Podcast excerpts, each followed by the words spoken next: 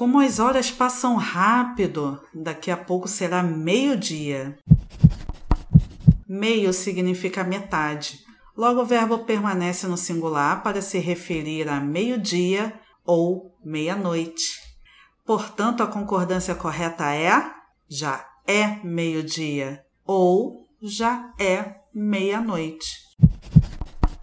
A mesma regra se aplica para uma hora. Como é uma só, não cabe o plural. Então, já é uma hora. À medida que o tempo vai passando, o verbo continua no singular. Já é meio-dia e quinze, já é uma e quinze.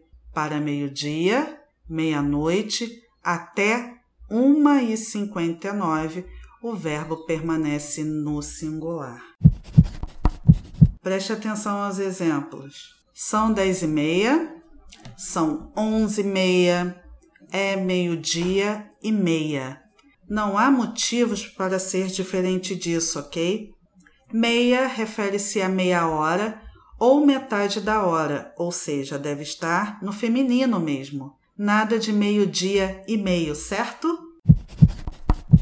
Gostou dessa batida perfeita? Compartilha com quem precisa desse conhecimento. Um abraço e até o próximo episódio.